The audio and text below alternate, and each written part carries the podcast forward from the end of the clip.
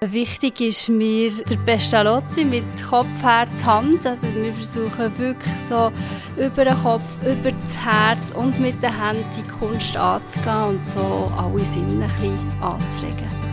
Hallo zusammen, ich bin Damian, Lehrer und Redakteur bei SRF Kids und SRF School. In den letzten acht Jahren als Klassenlehrer bin ich immer wieder Themen begegnet, die mich herausgefordert, beschäftigt und neugierig gemacht haben. Heute gehe ich der Frage nach, was Kunstvermittlung ist, wie ich die Kreativität von Kindern fördern kann und wie man Kunstwerke von Kindern wertschätzen und beurteilen kann. Bildungsreise. Ein Podcast für alle, die Kinder auf ihrem Lebensweg begleiten. Für die erste Podcast-Folge bin ich nach Bern ins Kindermuseum Creaviva am Zentrum Paul Klee gereist. Vor rund eineinhalb Jahren habe ich als Klassenlehrer eine grosse Kunstausstellung mit meiner Klasse gemacht. Dort haben wir uns mit zwölf Künstlerinnen und Künstlern befasst, uns mit ihren Lebensgeschichten auseinandergesetzt und zu allen passende Kunstwerke erstellt. Dort habe ich mir viele Fragen zum Thema Kunst und Kunstvermittlung gestellt. Deshalb sitze ich heute gegenüber von der Katja Lang. Schön, dass du dir Zeit nimmst. Merci, gern.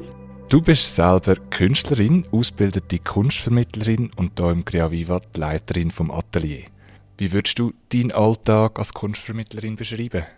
Es gibt nicht einen wiederkehrenden Alltag. Mein Alltag sieht jeden Tag völlig anders aus, weil wir jeden Tag zu anderen Zeiten Klassen haben. Wir haben jeden Tag verschiedene Stufen, mehrere Klassen parallel. Wir haben jeden Tag andere Gäste, die wir da begrüßen. Aber im Großen und Ganzen befasse ich mich den ganzen Tag mit Kunst und das ist wunderbar. Das klingt sehr schön. Kannst du ein bisschen erklären, was Kunstvermittlung genau ist? Mhm. Ich sehe meinen Job als Brücke zwischen dem Kunstwerk und unseren Gästen. Also ich versuche, eine Brücke zu schlagen von dem Exponat, das im Museum ausgestellt sind, und die zu vermitteln, also einen Weg zu weisen, dass die Betrachtenden das Kunstwerk vielleicht ein bisschen besser verstehen können. Und jetzt hier im Museum, haben wir verschiedene Arten und Methoden von Kunstvermittlung? Genau, es gibt natürlich ganz verschiedene Zugänge. Eigentlich sind schon die KuratorInnen Kunstvermittler, indem sie Wandtexte zum Beispiel anbringen und versuchen zu erklären, was sie da überhaupt ausstellen, was Didaktik ist oder Geschichte hinter ihrer Ausstellung. Wir haben klassische Führungen als Kunstvermittlung, wo man einfach mit einer führenden Person durchs Museum geht und einen Spaziergang macht, von einzelnen Werken Halt macht. Es gibt dialogische Kunstvermittlung, wo man dann mehr ins Gespräch geht, wo mehr der Austausch gefragt ist, also wo wir uns weniger als Dozierende sehen, sondern noch als Fragende. Und speziell bei uns im Creaviva geht es natürlich auch um die haptische Kunstvermittlung, also selber praktisch ein Werk erstellen, wo irgendeinem Zusammenhang steht mit dem Exponat vom Museum. Und wenn ich jetzt als Lehrperson möchte vorbeikommen, kann ich das mit der ganzen Schulklasse? Genau, das kannst du mit der ganzen Schulklasse. Wir haben zum Teil auch ganze Schulen, die kommen. Dann nehmen wir drei Klassen parallel. Und genau, ich werde mit dir näher besprechen, zu welcher Ausstellung willst du gerne arbeiten. Wir haben immer zwei Ausstellungen parallel. Eine ist von Paul Klee und eins ist eben eine andere Ausstellung. Wir werden anschauen, was ist dein Ziel oder was ist dein Thema im Unterricht. Hast du das Thema Kunst und bist offen für unsere Ausstellung allgemein? Oder hast du das Thema Zwergen oder das Thema Geometrie, Mathe, was auch immer? Wir finden dort immer einen Zusammenhang zu dem, was wir machen im Atelier und dann einen verbundenen Ausstellungsbesuch bei uns im Museum. Also sehr individuell in dem Fall? Ja, jeder Workshop ist bei uns maßgeschneidert. Ja. Jetzt als Kunstvermittlerin und selber du bist Künstlerin, wieso findest du es wichtig, dass wir Kinder mit Kunst konfrontieren? Weil Kinder erstens müssen lernen, dass das Museum nicht verstaubt ist. Museen haben immer noch so ein bisschen den Ruf, die Kunstmuseen natürlich, ein bisschen verstaubte Häuser zu sein und das sind wir nicht mehr. Und Kinder sind so offen und so frei, an ein Kunstwerk herzugehen, ein Kunstwerk anzuschauen. Und auch für mich ist das immer wieder sehr interessant, was Kinder in einem Kunstwerk sehen. Und trotzdem kann ich auch etwas beitragen. Und wenn es eben diesen Dialog gibt, habe ich das Gefühl, dass du ganz viele Türen auf für die Kinder, einen Zugang zu Kunst zu finden, vielleicht selber künstlerisch tätig zu sein oder sonst einen Weg in ein Museum zu finden. Würdest du sagen, dass die Arbeit mit Kindern anders ist als mit Erwachsenen? Völlig anders. ja. Was ist anders? Sie sind weniger gekämmt. Also ja, wirklich so die Faustregel, je jünger die Kinder, desto grösser das Format, desto freier der Zugang. Und je älter sie werden, desto verkopfter, desto distanzierter, desto mehr Angst, etwas falsch zu machen in der Kunst. Und Erwachsene wagen sich bei uns im Museum schon gar nicht mehr das Bleistift in die Hand zu nehmen.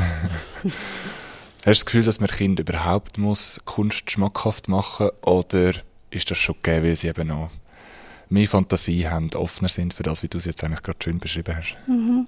Ich arbeite in einem Museum mit viel Kunst aus der Moderne oder auch Gegenwartskunst, was sicher einfacher ist, einen Zugang zu finden, vielleicht als irgendein Historienbild.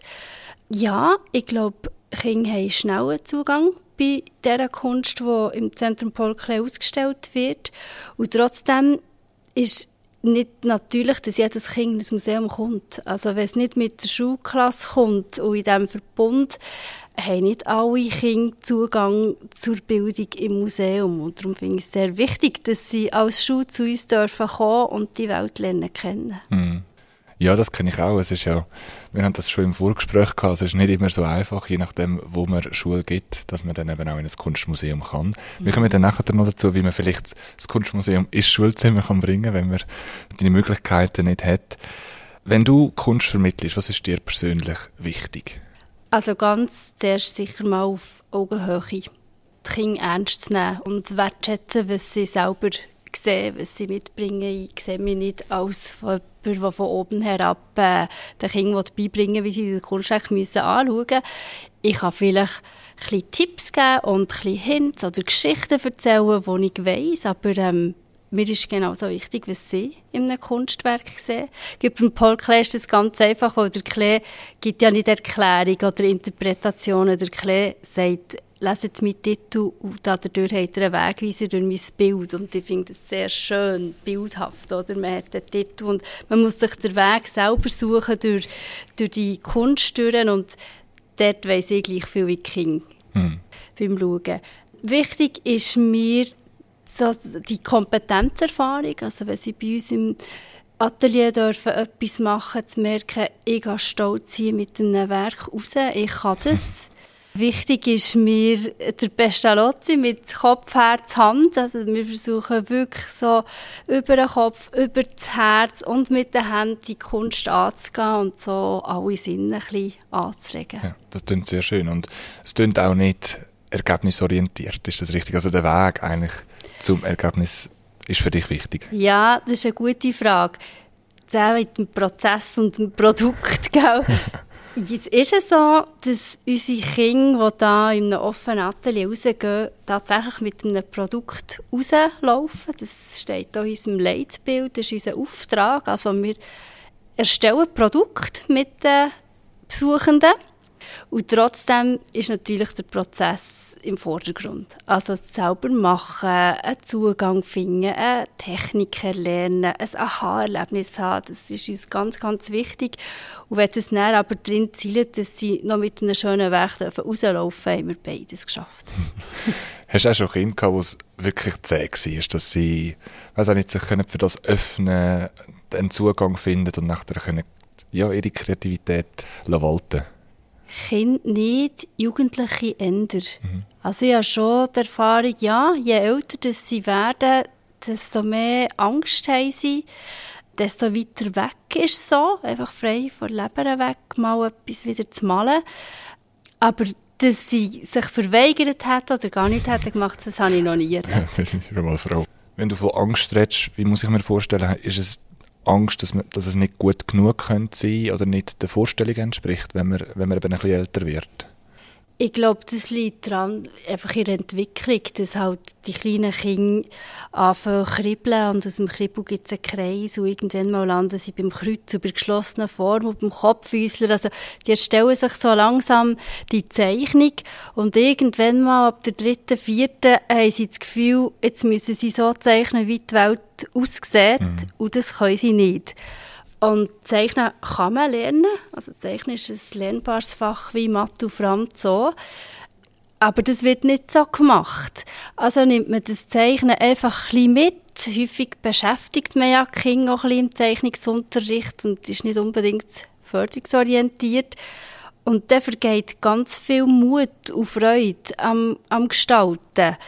Und man kann nicht nur Zeichnen lernen, sondern überhaupt Malerei und Komposition und alles, was es an Technik und Methodik gibt.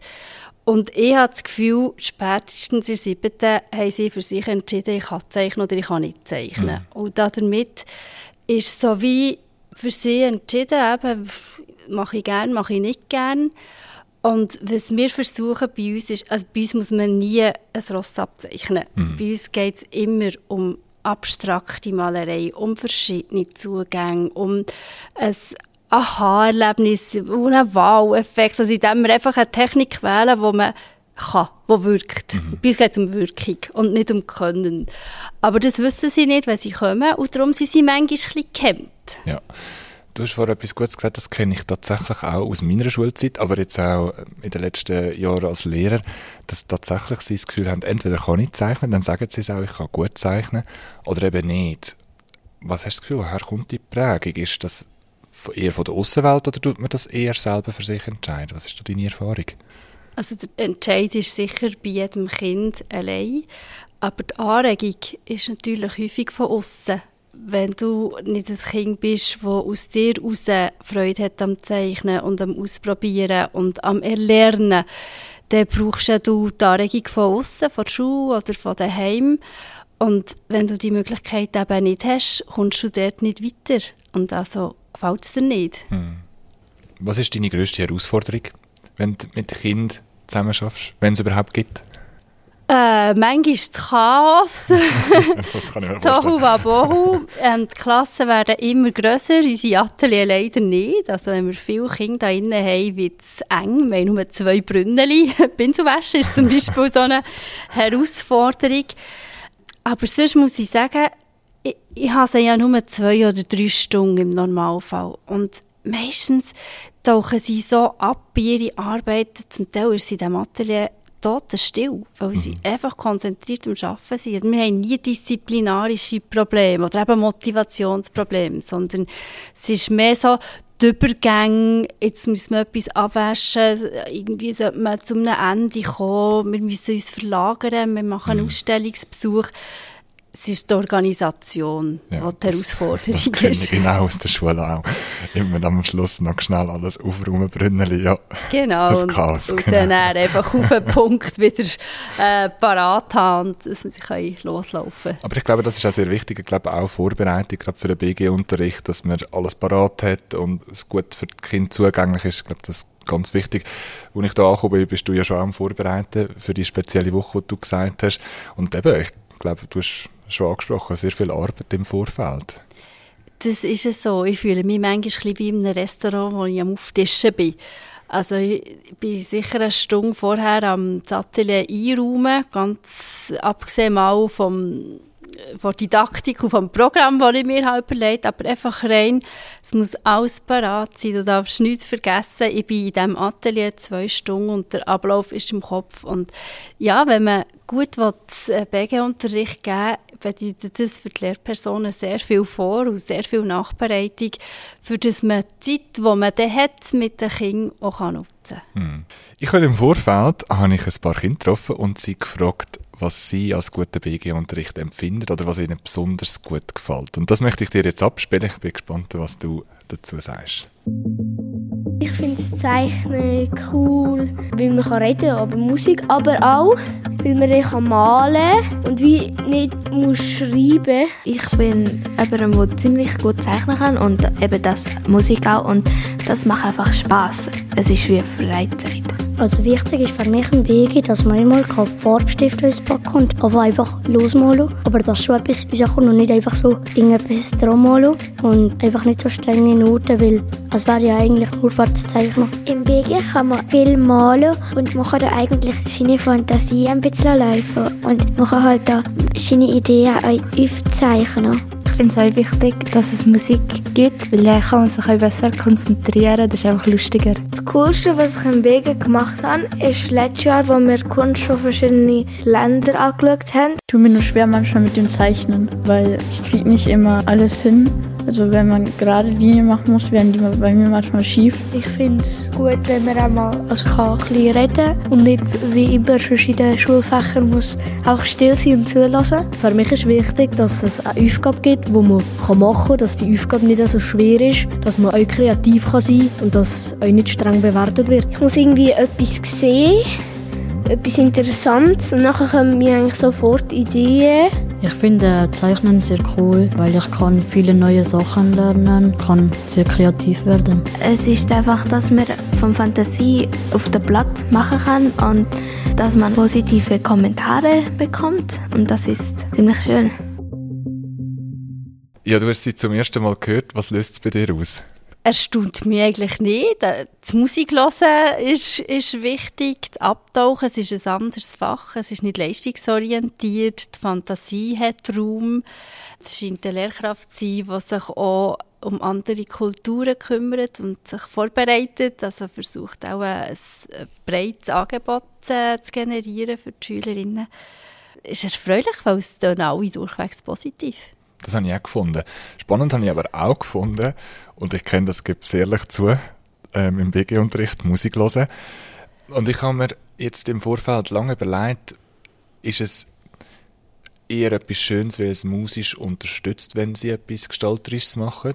Oder ist es eben genau das, was Sie jetzt auch gesagt haben, kein Leistungsfach und deshalb tut es ein bisschen reduzieren, dass es nicht so wichtig ist? Das ist jetzt ein bisschen weit aus dem Fenster gelehnt, aber mhm, weißt du, was ich meine? Wie würdest mhm. du, wie empfindest du? Mhm, ich empfinde es auch so. Mhm, ja, schon das Gefühl. Also, es hat nichts zusammen zu tun für mich. Die Musik, denke ich, hilft immer, für abzutauchen. Und äh, das mache ich selber auch. Also wenn ich für mich am Gestalten bin, ich höre auch irgendetwas, für in die Welt einzutauchen das finde ich, hat noch nicht unbedingt mit Leistung oder nicht Leistung zu tun, aber ich höre das genau wie du auch aus dem, diesen Kommentaren raus, dass das befreit, oder? dass man einfach mal darf drauf los und dass man vor allem selber darf und dass man die Fantasie darf brauchen, wo man ja in so vielen anderen Fächern im Moment in diesem Alter nicht gefragt sind. Mhm. Also findest du es eigentlich durchaus positiv? Ja. ja. ja. Schön. Ich habe mich wirklich gefragt, ob es, ob es eine gute Sache ist oder ob man eben etwas anderes damit vermittelt? Nein, also die Musik an und für sich finde ich positiv. Wenn wir jetzt gerade noch konkret bei der Schule bleiben, was wäre dir wichtig im BG-Unterricht? Für mich ist wichtig, dass man im BG-Unterricht genau gleich Lernziel für sich definiert wie in den anderen Fächern auch die müssen die Schülerinnen nicht unbedingt wissen, aber ich als Lehrperson muss wissen, wo ich her. Mhm. Ich finde, BG ist nicht einfach ein Fach, wo man ein Blatt hergibt und malt mal, weil das bringt es schlussendlich nicht weiter.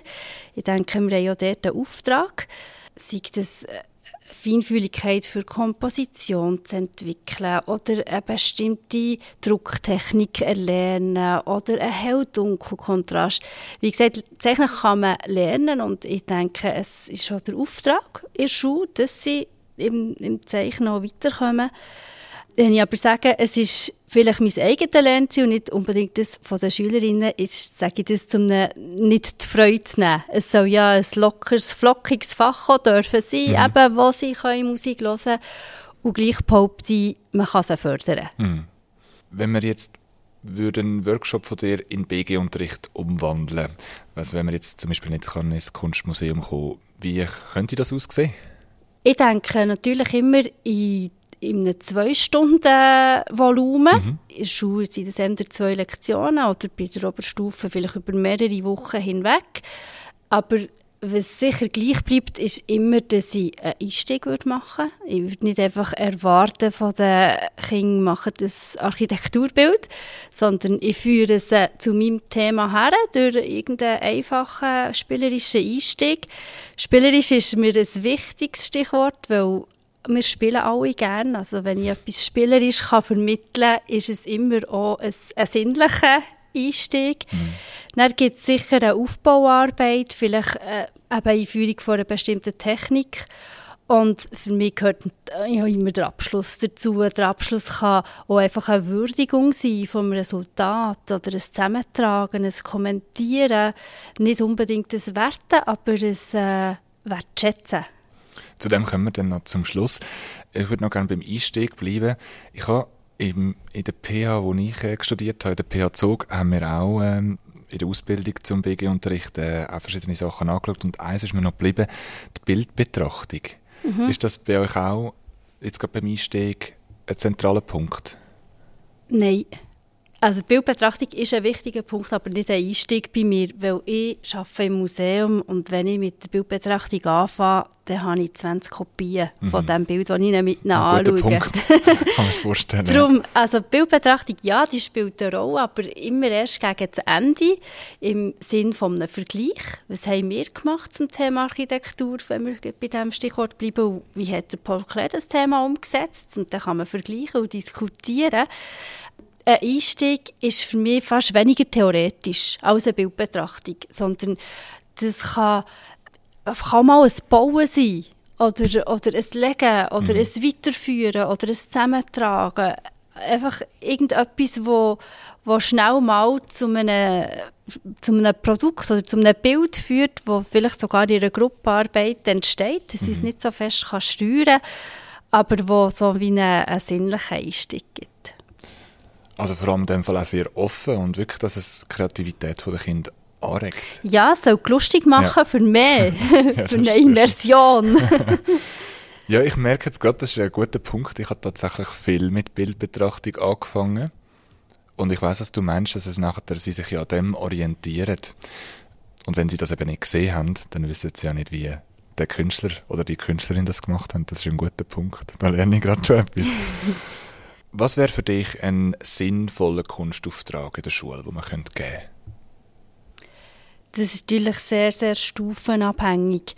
Bei den kleinen Kindern ist es zum Beispiel aus zwei Farben ganz viele Farben können mischen oder ein Blatt füllen mit diesen Farben. Bei der Mittelstufe ist ein sinnvoller Auftrag, vielleicht schaut, dass du irgendwo ein, ein ein Gleichgewicht herbringst im Bild. Und vielleicht wäre Gleichgewicht jetzt mein Einstieg gewesen, mhm. mit einer Waage oder mit was auch immer. Bei einer Oberstufe kann das eine Perspektive sein oder einen Ausschnitt suchen oder einen Ausschnitt weiterführen. Ähm, ja, je nach Stufe würde ich das unterscheiden. Mhm. Jetzt, wo du auch gerade von Stufen redest, merkst du, dass sie mit einem anderen Rucksack zu dir kommen? Selbst wenn sie in der gleichen Klasse sind, dass sie eben anders können mitbringen Und mhm. wie gehst du auf das ein? Mhm. Ich habe im Workshop dort nicht so wahnsinnig darauf eingehen, weil ich ja den Workshop schon vorbereitet habe, in dem Moment, wo sie kommen. Mhm. Das passiert aber ein bisschen im Vorfeld, indem ich das Gespräch suche mit der Lehrkraft, weil aber mein Auftrag nicht so sehr darin besteht, einen Auftrag zu geben, wo man etwas lernt oder was man messen kann, versuche ich wirklich eine Lektion zu gestalten, wo, wo ich weiss, das ist eine Technik, wo einfach am Schluss ein schönes Ergebnis gibt. Und ja, dadurch entfällt mir natürlich ganz viel Last, weil ich bin dort frei und äh, sie sind in einem anderen Kontext, sie sind in einem anderen Ort. Es ist meistens für sie auch spannend, hier zu sein. Mm. Wir kommen jetzt noch zu einem anderen wichtigen Thema. Im Vorfeld habe ich auf Instagram ganz viele Lehrpersonen gefragt, ob sie an dich als Kunstvermittlerin oder als Kunstvermittler allgemein Fragen haben. Und eine Frage, die sehr häufig kam, ist, ist natürlich zum Beurteilen. Also wie Lehrpersonen Noten im BG machen. Was sind da deine Erfahrungen? Ja, das ist eine sehr schwierige Frage im BG tatsächlich, weil wir ja häufig danach beurteilen, gefällt es uns oder gefällt es uns nicht. Und das ist eigentlich keine Berechtigung, für eine Note zu setzen oder eine Beurteilung zurückzugeben. Äh, ich finde, man kann Beurteilungen nur auf Kriterien stützen, die man vorher hat gegeben Also wenn ich einen Auftrag gebe und es geht eben um Mischen, dann kann ich beurteilen, hat man aus diesen zwei Farben viel Mischtöne hergebracht, ja mhm. oder nein.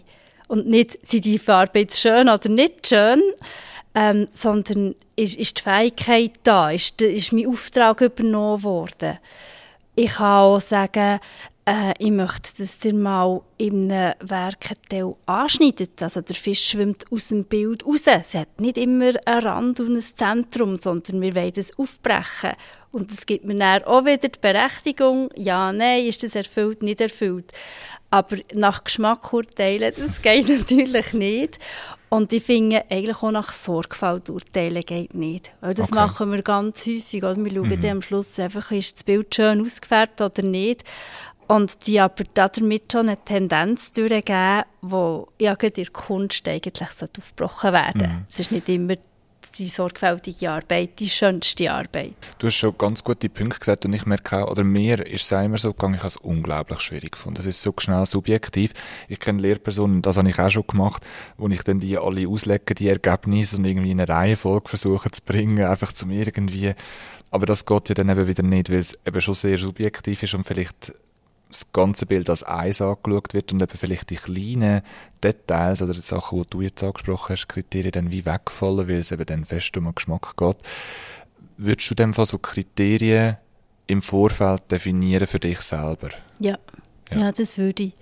Das meine ich mit ich weiss mein Lernziel mhm. oder ich weiss, um was geht es bei dieser Aufgabe.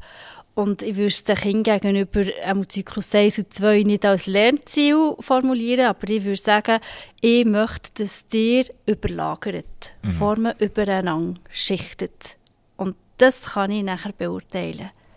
Eine andere Frage, die mich persönlich sehr beschäftigt und ich auch im Gespräch gerade auch mit Eltern äh, hatte, jetzt nicht nur mit Lehrpersonen, wie kritisch dürfen wir denn mit Kunst oder mit dem Kunstwerk von Kind sein?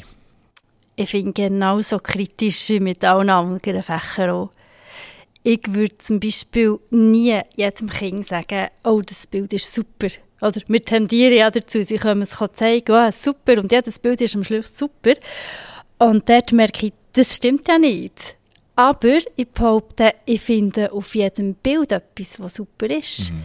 Vielleicht ist das bei dir der rote Punkt, wo dir gut gelungen ist oder da hast du eine schöne Farbe gemischt und dort hast du eine interessante Komposition gemacht und das kann ich hervorheben und das finde ich bei jedem Kind mhm. auf dem Bild. Aber ich finde, man darf nicht so pauschalisieren, es ist nicht immer alles super und sie geben sich auch nicht gleich Mühe. ja. Ja, das bringt mich gerade zu der nächsten Frage. Ich hatte auch immer Kinder, gehabt, die sehr schnell mit sich selber zufrieden waren und eigentlich schon nach ein paar Minuten, ich bin fertig. Ich habe es dann versucht so zu machen, dass ich auch jetzt nicht negativ oder gerade schon wertend, aber versucht habe, hey, komm, nimm dir doch nochmal Zeit, schau dir das nochmal an, probier es doch nochmal. Wie würdest du jetzt auf das reagieren?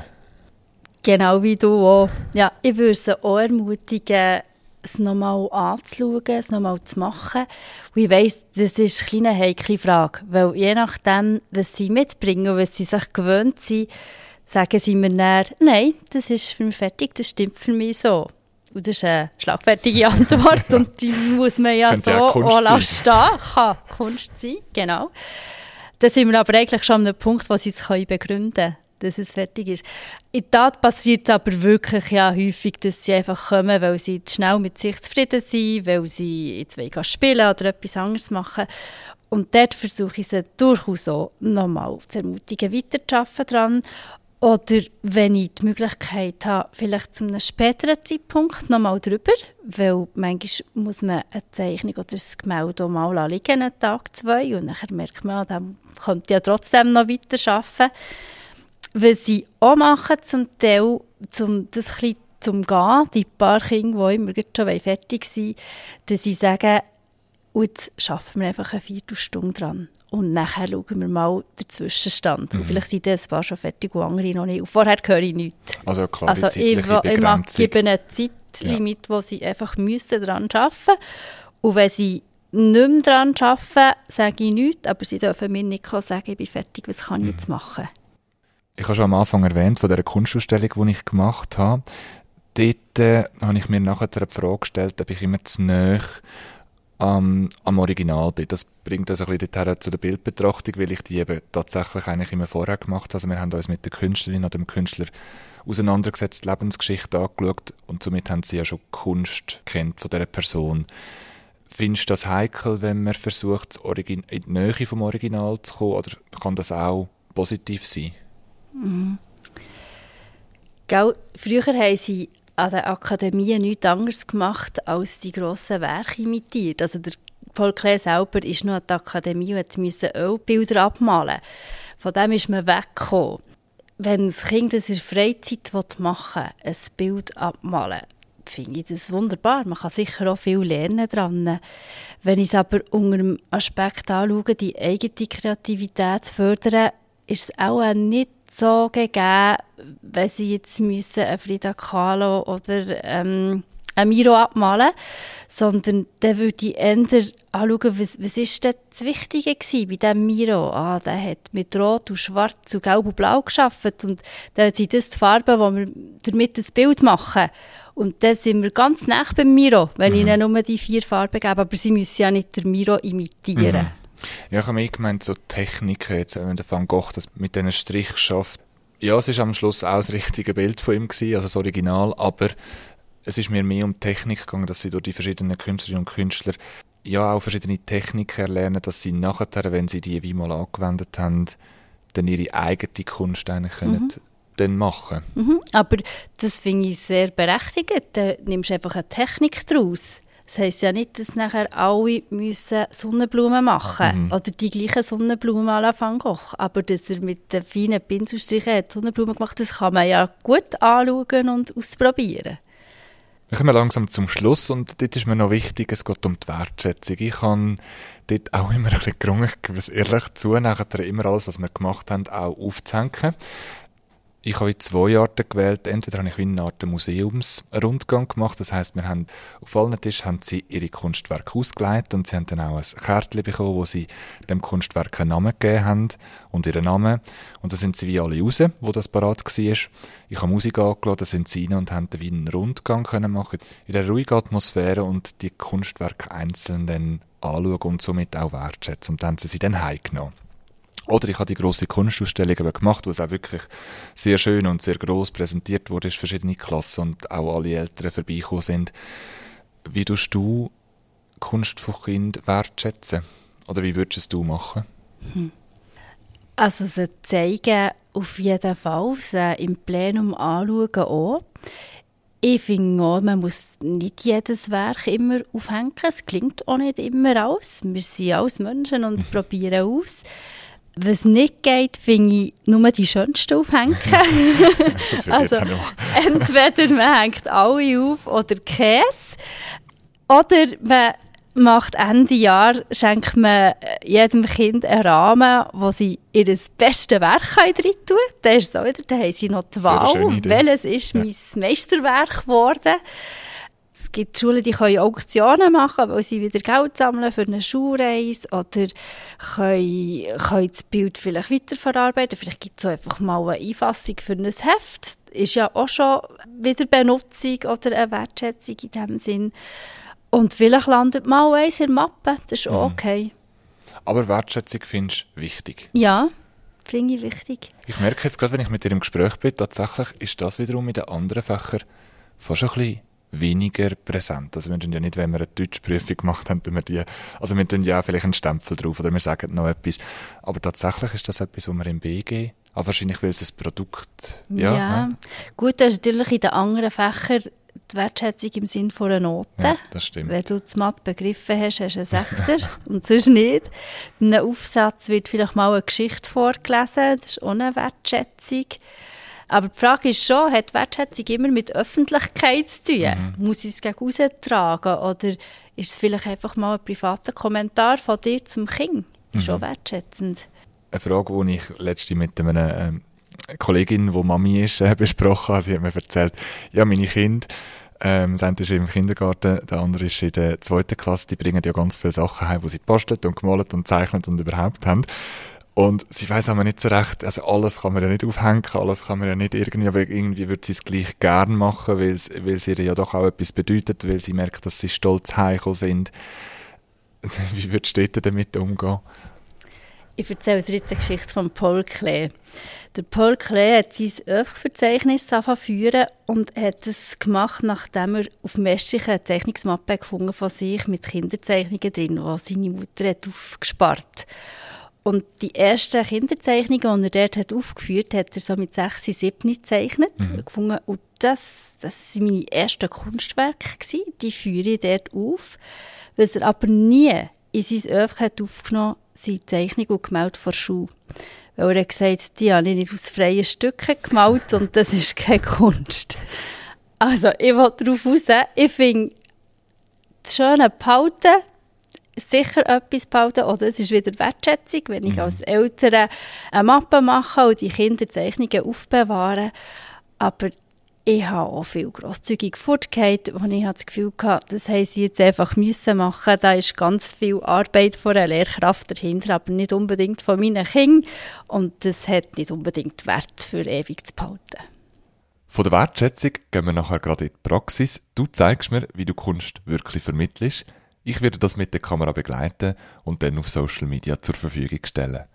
Auf meinem Insta-Profil findet man auch alle meine BG-Ideen, die ich in den letzten Jahren umgesetzt habe. Natürlich auch die von der Kunstausstellung. Es gibt ein Reel dazu, wo einen schönen Einblick gibt und auch Buchempfehlungen für den BG-Unterricht und so weiter. Und ich freue mich über alle, die mir folgen und mich auf dieser Reise begleiten. Im neuen Magazin Bildungsreise, wo dann Anfangs Mai zum ersten Mal digital erscheint, werde ich dann einmal aufs Thema Kunst eingehen. Und immer zum Schluss gibt es für alle die gleiche Frage. Und Katja, du bist heute die allererste, die Antwort geben darf. Die Frage lautet, was ist dein Wunsch an die Schule von morgen? Ich wünsche den Schulen kleinere Klassen. Und ich mache die Beobachtung bei uns in den Ateliers, dass Klassen immer wie grösser werden. Wir haben 4, 5, 26 Kinder pro Gruppe. Also sprich, die haben die in den Schulzimmern. Die Klassen sind sehr divers, weil man heute die Inklusion lebt. Und ich merke einfach, ich habe ja nicht viel mehr als eine Minute pro Kind pro Lektion und das wird nicht mehr allen Kindern gerecht. Darum kleinere Klassen. Danke vielmals für den spannenden Einblick und dass du dir heute Zeit genommen hast. Danke vielmals fürs Vorbeikommen. Mehr Informationen zum Thema findest du bei mir auf Social Media oder auf meiner Webseite damianhaas.com. Die nächste Folge zum Thema Trauerbegleitung kommt am letzten Montag im März. Die Musik ist von Tobias Jensen. Danke vielmals fürs Zuhören und bis gleich. Bildungsreise. Ein Podcast für alle, die Kinder auf ihrem Lebensweg begleiten.